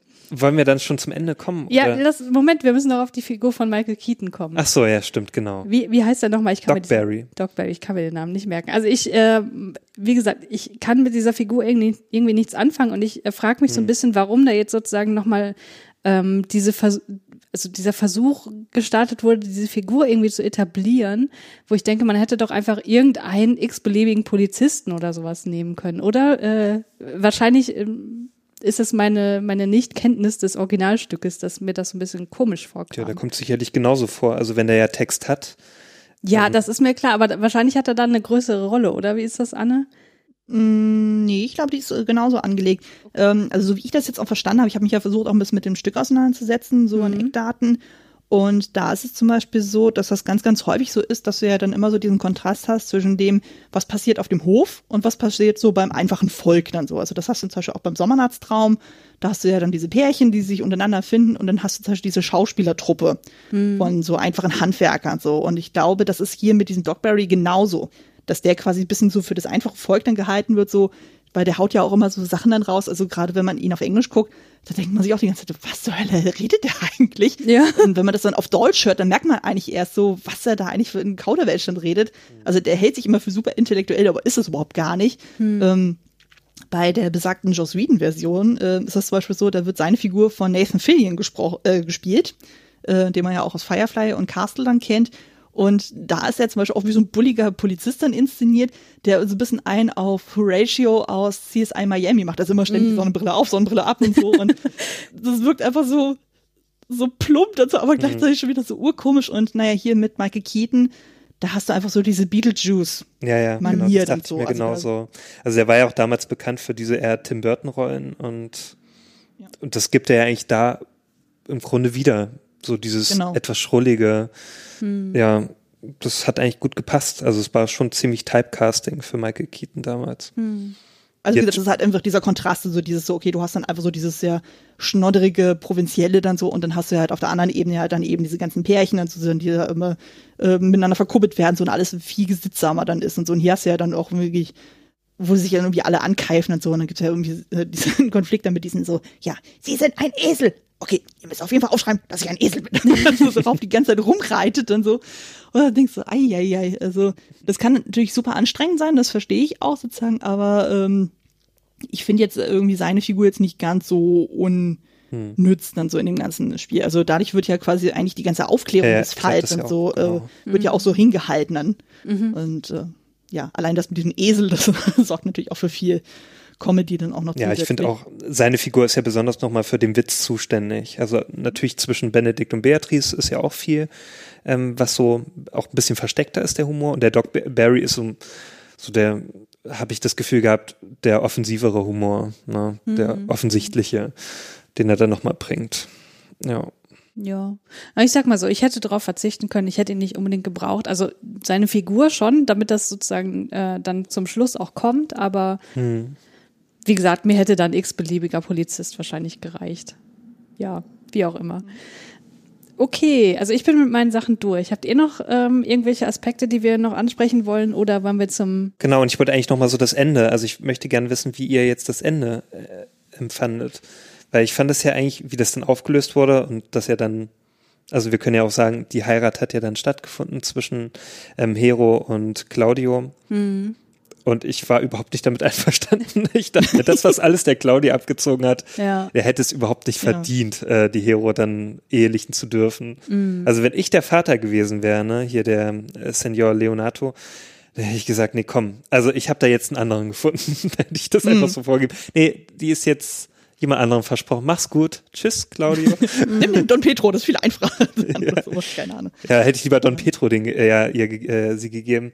Also wirklich. Also der, der Claudio hat sich ja eigentlich offenbart, was der eigentlich für einen miesen Charakter hat. Und dann finde ich das eigentlich nicht sehr schön, dass er dann keine Läuterung erfährt, so richtig. Hm. Ja. Ja, aber Zeigt vielleicht, ja dann auch Reue, Ja, aber. aber, komm, das ja. ist so ein bisschen, das ist so, was ich in Filmen dann immer nicht so schön finde, wenn das dann in ein paar Minuten abgehandelt wird mit so ein paar Sätzen und so, jetzt ist wieder alles gut und jetzt wieder Frieder, Freude, Eierkuchen. Nee, da hätte ich mir mehr gewünscht für den Claudio, dass er dann Hm. Noch mal so ein bisschen Oder durch die Hölle gehen muss. ja, ja. Aber vielleicht ist ja genau das die Gesellschaftskritik, dass es schon irgendwie auch eine Art ist, da zynisch drauf zu gucken, nach dem Motto, der Claudio kann sich erlauben, was er will, er kriegt am Ende trotzdem äh, Ja. seine Traumfrau. Und sie hat im Grunde nicht viel Mitspracherecht und beziehungsweise sie nimmt es gar nicht wahr, dass sie vielleicht auch Mitspracherecht hat, weil sie ist ja komplett passiv in allem. Also man Ja. bekommt ja am Anfang schon mit, dass sie ihn irgendwie geil findet und so, dass sie den schon cool, ne, so als Partner auch irgendwie an, anerkennen würde, aber äh, man merkt ja nicht, dass das irgendeine Konsequenz hat, dessen, wie er sich benimmt und ähm, vielleicht steckt da tatsächlich so ein bisschen Zynismus drin, dass wir sozusagen gespiegelt bekommen, hier, ne, Männer können sich, also Jetzt, also ist jetzt natürlich auch wieder so aus meiner heutigen Warte gesprochen, aber nach dem Motto, Männer können sich alles erlauben und kommen sozusagen davon, wenn sie dem richtigen Stand angehören, so Ja. sozusagen. Ja, weiß ich nicht. Also ich, ich fand es halt irgendwie konsequent für diese Art der Geschichte. Natürlich ist es so, wenn man es buchstäblich nimmt, eine ziemlich beschissene Entscheidung. Aber ich konnte sozusagen damit leben, weil das irgendwie ins komplette Narrativ dann doch wieder passt. Also so war mein Gefühl irgendwie. so einfach dem Originalstück dann wirklich relativ treu dann geblieben sind. Ja, na aber klar. äh, wenn man noch aus heutiger Perspektive drauf schaut, denkt man sich auch so, hm, hm, ist nicht so cool. Ja, wenn heutzutage so eine Geschichte geschrieben werden würde, dann wäre es noch problematischer. Ja. Also da müsste dann wirklich so dieser Kontext sein mit Gesellschaftskritik. Also das habe ich hier nicht so richtig gesehen. Deswegen, ich kenne ja auch den Originalstoff nicht, vielleicht ist es da auch etwas anders. Ich weiß es halt nicht, aber ich, ich war da sehr unzufrieden damit, weil ich mir dachte, naja, Also womit ich unzufrieden war, war, dass der Don Juan dann doch noch geschnappt wurde und bestraft werden sollte, weil ich dachte, eigentlich ist er ja nicht der Bösewicht, weil er ist ja sozusagen derjenige, der das alles nur öffentlich macht, wie, wie, wie schlimm dieser, dieser Claudio halt auch ist. ja. Und da dachte ich mir so, okay, der hätte in der heutigen äh, Inszenierung wahrscheinlich eine, eine andere Konnotation einfach bekommen. Stimmt. Ja, es ging auch sehr hoppla hopp dann so. Es war irgendwie so, okay, er hat dann dieses Intrigenspiel gewonnen. Dann sieht man einmal kurz noch so, wie er durch so einen Untergrund dann irgendwie dann abhaut dann so. Und dann am Ende dann so, ach ja, übrigens, er wurde geschnappt so. Äh, okay, wir beschäftigen uns aber heute nicht damit, so heute ist Hochzeitstag, also Ja. äh, führt ihr mal ab. Also er hat auch zum Schluss ganz, nur noch eine ganz kurze Szene gehabt, fand ich auch ein bisschen enttäuschend. Ja, aber naja. Ich habe mich auch irgendwann gefragt, wo ist denn jetzt eigentlich die Figur Don Juan? Wo, wo ist der hin? Das hat mich ein bisschen enttäuscht. Weil ich hätte eigentlich äh, Keanu Reeves ja gerne etwas öfter gesehen. Wir haben ja nicht umsonst hier den Keanu Reeves Podcast. Ja. Ja, möchtest du denn noch ein bisschen was zu den Kostümen sagen? Du hast ja schon gesagt, dass ähm, diese ganze Inszenierung so ein bisschen so ein Konglomerat ist von, von verschiedenen Epochen, die einfach zusammengewürfelt wurden, damit es wahrscheinlich auch irgendwie letztlich doch zeitlos wirkt, da wo man sich als Zuschauerin fragt, okay, wann soll das jetzt genau spielen? Was für ein Krieg ist das? Was für eine Auseinandersetzung? Und das gilt ja offenbar auch so für die Kostüme mit, wie du schon angedeutet hattest. Kannst du da noch ein bisschen genauer drauf eingehen, woher gewisse Stile kommen? Ähm, ja, also wie gesagt, wir haben ja alles Mögliche, ich habe glaube ich auch schon grob angerissen gehabt, so wir haben ja alles von 16. bis bis 19. Jahrhundert. Und du hast ja dann ganz viel, was du auch siehst. Und du hast ja dann die Frauen, also die ja sehr leichte Kleidchen irgendwie tragen, so was so einem ganz dünnen Stoff ist, die haben ja dann immer so diese Schnürmieder dann oben geschnallt und so, es ist ja alles sehr wenn man so sich die ganzen Epochen dann vergleicht, ich meine, ähm, was ich schon sagte, so Anfang 16. Jahrhundert, da hat es ja dann diese Renaissance-Phase, wo ja dann alles super eng, steif ist und auch in sehr dunklen Farben dann auch so, also dass du so viel Haut und zum Beispiel siehst du, das hast du sonst eigentlich gar nicht äh, ähm, in klassischen Shakespeare-Stoffen so und hier ist es ja wirklich komplett alles aufgeweicht. Du hast dann so verschiedene Sachen, zum Beispiel bei den Männern, da hast du ja dann also bei den ähm, wichtigsten sozusagen hast du ja diese Gentleman-Soldaten, Kluft und so, was ja sehr eng geschnitten ist, auch mit diesen langen Hosen. Ähm, weil zum Beispiel im 18. Jahrhundert, da hast du ja dann diese Kniebundhosen und so, das siehst du ja vor allem bei Leonardo, bei Dogberry und sonst den ganzen Leuten, also die ein bisschen mehr im Hintergrund dann auch sind. Und ähm, ja, wie gesagt, also es sind einfach verschiedene Elemente aus verschiedenen Epochen dann so zusammengewürfelt worden, wo man sich gedacht hat, okay, das passt dann ganz gut oder nicht. Dann so, also zum Beispiel, dass bei den Frauen die Brüste nicht im Korsett irgendwie verschwindet, sozusagen, das hast du ja hier auch so. Das ist einfach super luftig, flockig, äh, so dass sie sich auch frei bewegen können auch. Und genau, und bei den Männern hast du ja auch dann so, also was ich hier bei Benedikt und sowas, wenn die jetzt zum Beispiel diese Freizeitlook dann irgendwie haben, also gerade im Garten und so, wo sie ja dann diese Westen dann auch irgendwie tragen, was so sehr so einen viktorianischen Vibe dann auch wieder hat, dann so, also da wurde einfach wirklich bunt zusammengewürfelt und geschaut, so, okay, was passt jetzt gut und was nicht, dann so, also da hat man sich tatsächlich nicht drauf festgelegt. Also die Kostümbildnerin, das war ja die Phyllis Dalton, die hat zum Beispiel auch die Kostüme gemacht für die Braut des Prinzen, was ich auch bei mir im Podcast schon besprochen hatte, äh, Lawrence von Arabien oder auch Dr. Chivago. Also die kennt sich auf jeden Fall da in dem historischen Segment ja auch sehr, sehr gut aus. Und ähm, genau, hat sich hier dementsprechend ausgetobt, weil Kenneth Branagh hat ja auch wirklich gesagt, er hat wirklich ganz, ganz konkrete Vorstellungen, wie er was zu äh, wie was sein sollte. Ähm, weil zum Beispiel auch das mit Haare und Make-up, das ist komplett alles modern. Also da ist nichts ansatzweise historisch. Ja, auf ja. jeden Also es wäre in ist dem Falle zeitgemäß 90er Jahre. Das Ja. ist ja alles sehr locker so, ja. ja. ja, genau. Ich finde es aber das ja- faszinierend, dass trotzdem irgendwie aussieht, als wäre es aus einem Guss. Ne? Also, dass man nicht Mhm. das Gefühl hat, da ist jetzt irgendwas fehl am Platz oder das passt jetzt gar nicht zusammen, sondern das könnte alles auch sozusagen genauso, in welcher Zeit es auch immer ist, aber so sich zugetragen haben, was jetzt die Klamotten zumindest Aber ich finde, es kommt auch dem zugute, dass es ja auch in Italien spielt, also auch in so einem Mhm. Anwesen und dass es ja auch recht warm wirkt und dass sie dann auch solche Kleidung dementsprechend anhaben, also besonders bei den Frauen, die ja auch sehr luftige Kleidung anhaben. Ähm, weil es hat mich auch erstmal gewundert, ich habe jetzt wirklich gedacht, so, wenn das ja in diesem, in diesem Zeitalter spielt, ja, da, und, und dann noch ein Shakespeare-Stoff ist. Und daher habe ich wirklich mit was ganz anderem gerechnet. Ja, und da war ich auch etwas ja, positiv überrascht davon. Ja. Also mit diesem Stilmix und so, das hat ja ähm, Brenner ja auch in einem anderen Film gehabt, und zwar Cinderella von Disney, wo er dann dieses, äh, diese. Live-Action-Version gemacht hat. Und da war das ja schon auch so, da haben sie ja auch mit unglaublich vielen Stilen gemixt und so, da haben sie auch Sachen aus dem 19. Jahrhundert genommen, also ich glaube 1850 Pi mal Daumen. Und da haben sie zum Beispiel für die Figur von Kate Becken, ähm, ich sag schon Kate Beckinsale, Kate Blanchett, so als die böse Stiefmutter, die hat zum Beispiel so eine ähm, Dior-Mode aus den 40ern ähm, gekriegt und so, weil sie als eine sehr modische Person äh, ähm, etabliert wird so. Und du hast auch das Gefühl, das funktioniert trotzdem irgendwie alles. Es sieht trotzdem total schick aus und so. Das ist, ähm, Ja, also die wussten sehr, sehr genau, was sie da äh, taten dann. Ja, was mir jetzt im Nachhinein auch so auffällt, wo ich nochmal über den Film nachdenke, ist, dass damit sehr, sehr natürliche Make-up auch gearbeitet wurde. Also die Frauen sehen halt komplett ungeschminkt aus. Wahrscheinlich sind sie es nicht, weil man muss ja irgendwie für die Kamera auch ein bisschen pudern und, und ausgleichen und so weiter. Aber Ja, genau. ähm, trotzdem ist da ja niemand, der merklich irgendwie Make-up trägt. Und das trägt, glaube ich, auch zu dieser ja, weiß nicht, ob man natürliche Stimmung, also in- so naturalistisch. Es, ist, es wirkt so naturalistisch alles. Das fand ich schön. Definitiv. Also genau, das ist ja ziemlich down to earth dann auch gehalten. So, das finde ich eigentlich auch sehr, sehr angenehm. Es gibt ja auch Inszenierungen, wo das ja wirklich völlig auf 180 ja alles gedreht wird, wo auch so denkst, so, mm, okay, hier wirkt wirklich gar nichts irgendwie natürlich und das hast du ja überhaupt nicht. Also Ja. hier ist es ja alles super entspannt. Und ähm, das merkst du ja auch zum Beispiel bei der Szene, wo er dann mittendrin ja dann einmal dieses Sign No More gespielt wird, da in diesem Garten, wo eben sich die Männer dann treffen. Und da hast du ja diese riesenlange äh, Plansequenz dann auch, so, wo irgendwie gezeigt wird, so wie die ganzen Bediensten da rumlaufen, hm, so, und dann ist halt der Typ in der Gitarre, der da vor sich hin klimpert. Das ist übrigens der Komponist selber, äh, habe ich Ah. jetzt gelesen. Der hat da sein Cameo. und ähm, ja, oder auch ganz, ganz am Ende dann sozusagen, wo auch so diese riesige Feier dann ist und so, wo er dann auch wie Kamerafahrt nach oben dann auch ist und so. Und dann hast du dann alles mögliche Konfetti-Zeug, was da runterfliegt. Keine Ahnung, was das war. Irgendwas Weißes. Aber also, es sieht auf jeden Fall riesig aus. Und ähm, ja, aber es wirkt halt nie künstlich sozusagen. Es wirkt einfach so in sich organisch dann. Glaube, Total. das ist am So als Gegenbeispiel könnte ich da äh, noch so Barry Lyndon anbringen. Der ist ja wirklich im Gegensatz zu viel Lärm um nichts Oh Gott. extrem steif.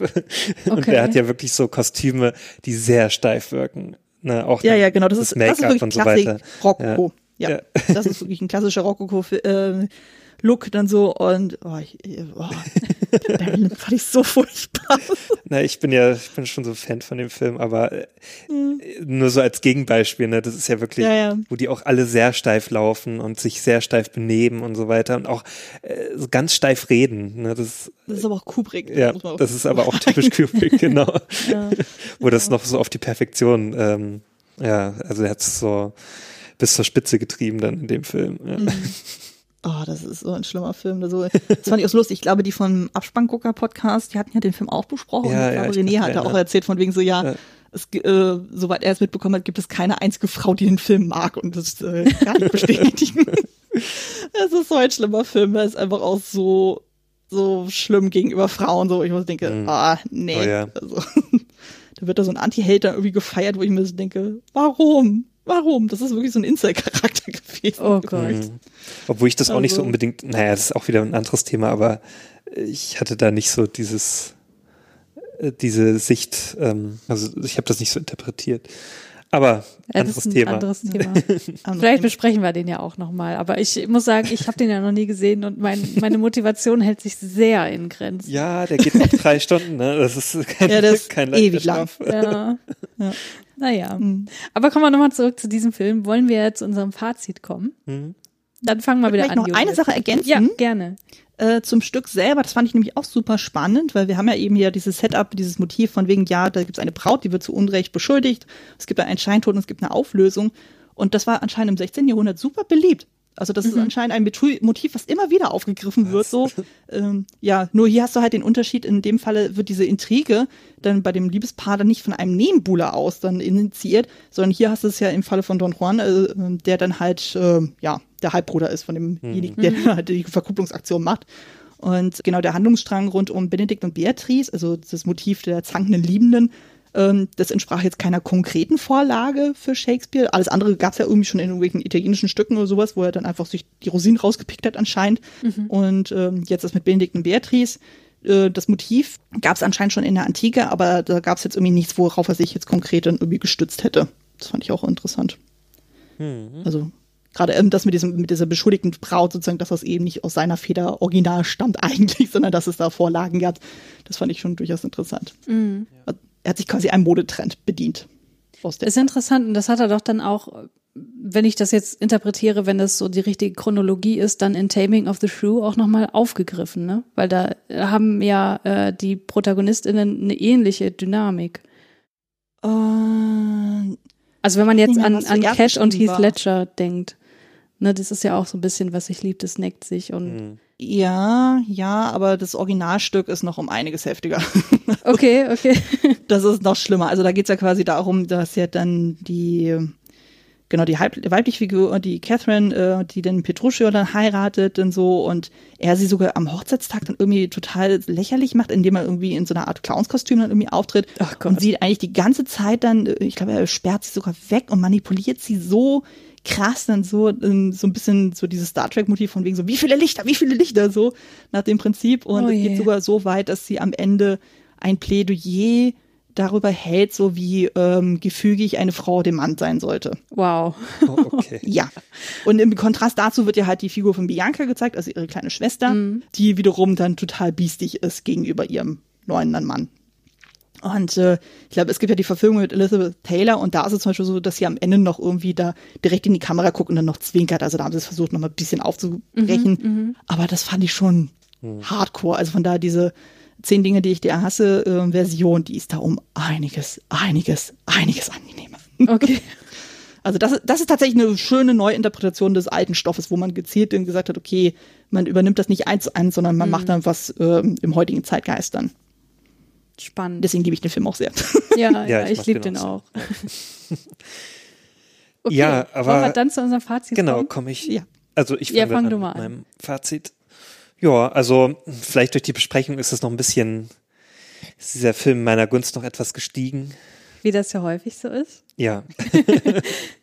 Na, weil mir dann manches auch klarer wird. Ne? Man guckt ja den Film, ohne jetzt großartig äh, die Hintergründe zu kennen. Ich habe mich auch vorher nicht belesen zu dem Film, erst im Nachhinein.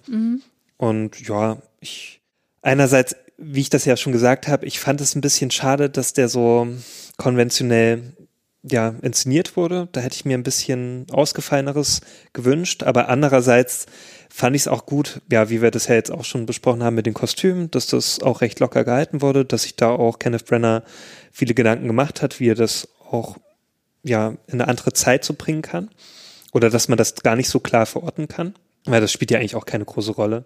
Und ich fand die Darstellerleistung, also vor allem, ich fand Emma Thompson sehr gut in diesem Film und mir hat auch Denzel Washington gefallen. Ja, Keanu Reeves war auch so solide. ja, ich fand nur die Figur von Claudio, die hat mich einfach die ganze Zeit genervt. Ja, wie viele Wows vergibst du denn dafür? Ja, bisher noch so drei. Ich, äh, also drei Wows gebe ich. Aber es kann vielleicht noch etwas steigen Ja, okay. im Laufe der Zeit. Anne, wie ist das bei dir? Äh, ja, ich mag den Film nach wie vor immer noch sehr gerne. Also, was ich auch schon sagte, gerade die Benedikt-Beatrice-Geschichte finde ich einfach immer noch super, super schön.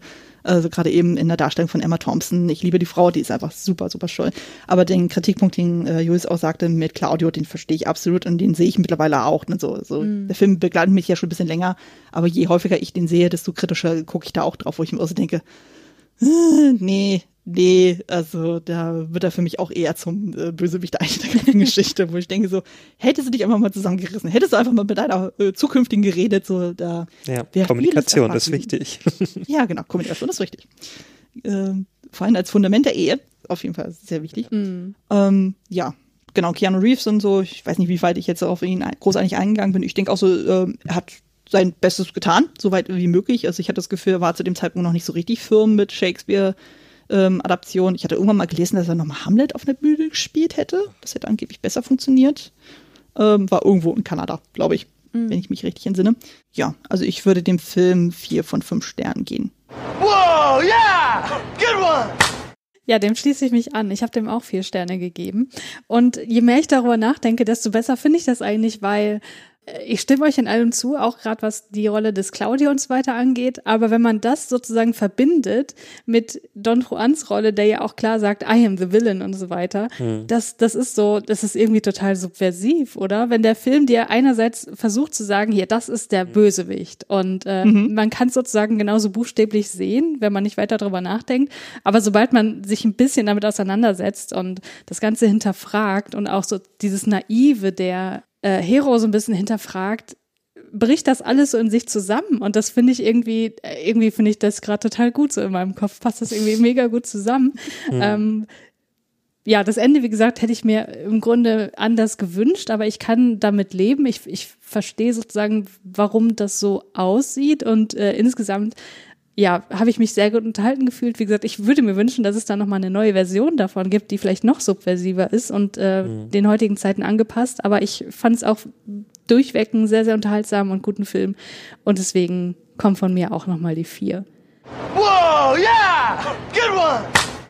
So, äh, ein kleiner Aspekt, ähm, über den wir, glaube ich, noch so ein bisschen sprechen können, ist Shakespeare-Verfilmung im Allgemeinen. Also, äh, Anne, du hast ja schon gesagt, dass du sehr, sehr viel gesehen hast. Äh, wir können ja noch mal kurz zusammenfassen, was wir außerdem noch gesehen haben. Also Romeo und Julia hatten wir schon gesagt. Ja, genau. Dann die Macbeth-Verfilmung mit Michael Fassbender in der Genau, die Hauptrolle. neuere. Es gibt auch Die noch die alte nicht. mit ähm, Orson Welles. Orson Welles. Genau, die kenne ich auch. Kennst du die auch, Julius? Ja, ich habe die schon zweimal Hm. geschaut. Oder? Anne sicherlich kenn- auch. Ne? Äh, nee, ich kenne aber eine, ich weiß nicht mehr, wer das war. War das Polanski? Also irgendwie aus den 70ern gibt es eine. Hm. Auch eine sehr, sehr düstere. Okay, die kenne ich Hm, wiederum die nicht. kenne ich jetzt auch nicht. Aber ich glaube, ja, Polanski hat ja irgendwas auch mal verfilmt. Ja, mir war so. Ähm, ansonsten, was gibt's denn noch? Ja, natürlich so Adaptionen wie Zehn Dinge, die ich an die hasse, ne, die dann sehr abgewandelt wurden. Da gibt's ja einige, wo man, wo das einen auch gar nicht so richtig bewusst ist.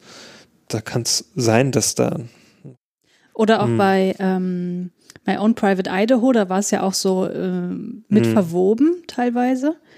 Das gibt ja genau, es gibt ja auch öfter, dass dann so Grundmotive drinne sind in der Geschichte. Hm. Von Shakespeare so abgeleitet. Ja, hier, äh, ich sehe auch, Polanski hat Macbeth gemacht, ja. Das Ah, war hab ich doch 71. richtig. Wer hatte nochmal? Da war John Finch hat dann den Macbeth gespielt. Okay. Ja, ich glaube, das war so großartig. Und wenn ich jetzt so das Ganze nochmal Revue passieren lasse, was mir am besten gefallen hat, also neben Romeo und Julia, was einfach so, ein, so einen besonderen Platz in meinem Herzen hat, hat mir, glaube ich, die Macbeth-Verfilmung besonders gut gefallen mit Michael Fassbender. Ja, die mag ich auch sehr, weil die sehr pompös ist und so bildgewaltig. Das ja, mag ich. ja, ja, die hat Ja. wirklich so schöne Bilder, auch so, so monochromatisch. Das, Ja. ähm, also richtig toll inszeniert. Also das ist so ein bisschen das, wo ich sagen würde, das geht so über dieses Konventionelle hinaus und Ja. ähm, das gefällt mir immer total. Ja, sowas will ich halt auch eher sehen. Also das hätte ich mir gewünscht, äh, so eine, so eine, ja, obwohl das kann man jetzt schlecht auf diesen Stoff, ne, weil Ja, es eine das ist Komödie ist. anders, ja. Ja.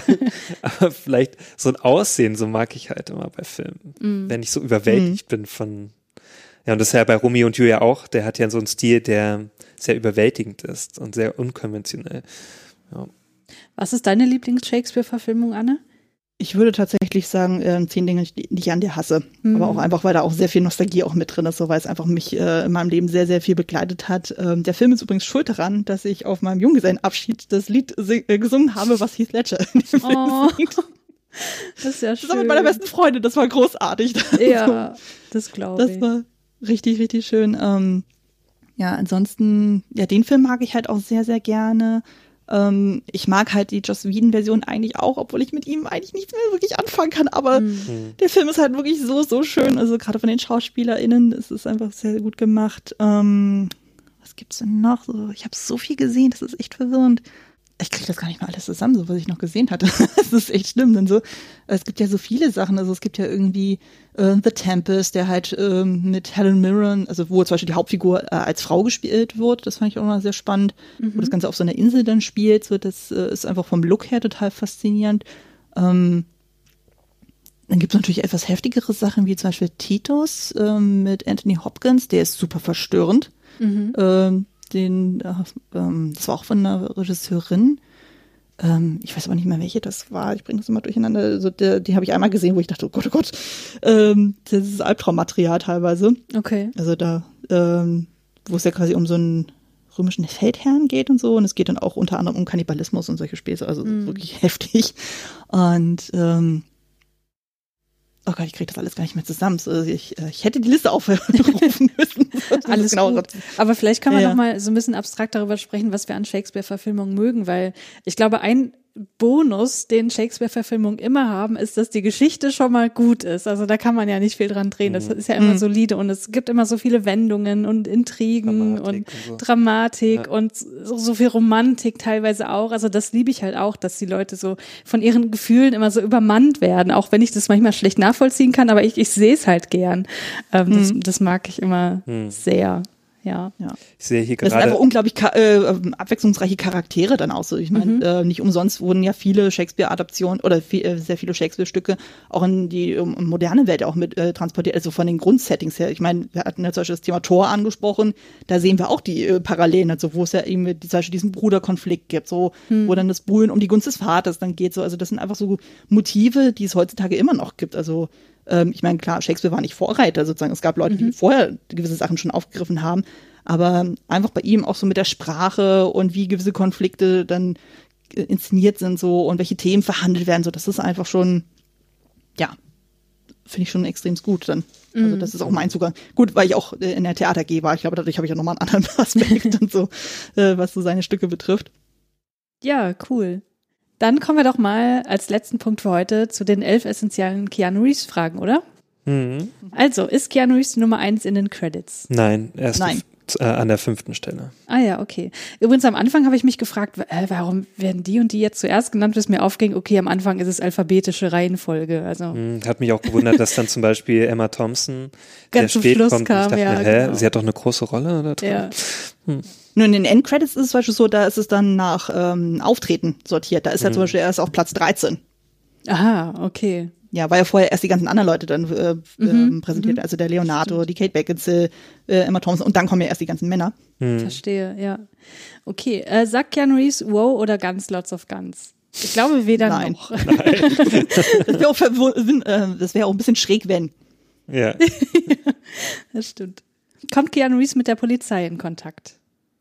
Ja. Hm, Naja, Irgendwie mit, schon. mit den Dogberry, ne, oder? Ja, also, genau. Oder mit seinen Handlangern, ja. Ja, also er wird ja am Ende auch gefasst. Äh, Ja. Äh, vier ist wieder eine etwas philosophische Frage in Bezug auf diesen Film. Tötet Keanu Reeves jemanden? hm, ja, das kann man wirklich philosophisch sehen. Macht Rufmord. Ja. Ja, er ist ja im Grunde auch so ein bisschen mitverantwortlich dafür, dass ähm, das Hero für tot erklärt wird. Ja. Also, ja. Ja. Wird er getötet? Nein. Findet er die große Liebe in diesem Film? Nein. Nein. Tatsächlich spielt sein Liebesleben überhaupt keine Rolle. Hm. Hat er Sex? Mhm. Blickt er nachdenklich in die Ferne? Nee, nur grimmig. Aber ist es denn nicht auf dieser Massageliege, so wo er dann irgendwie so ein bisschen so ins Leere starrt? Zählt das auch?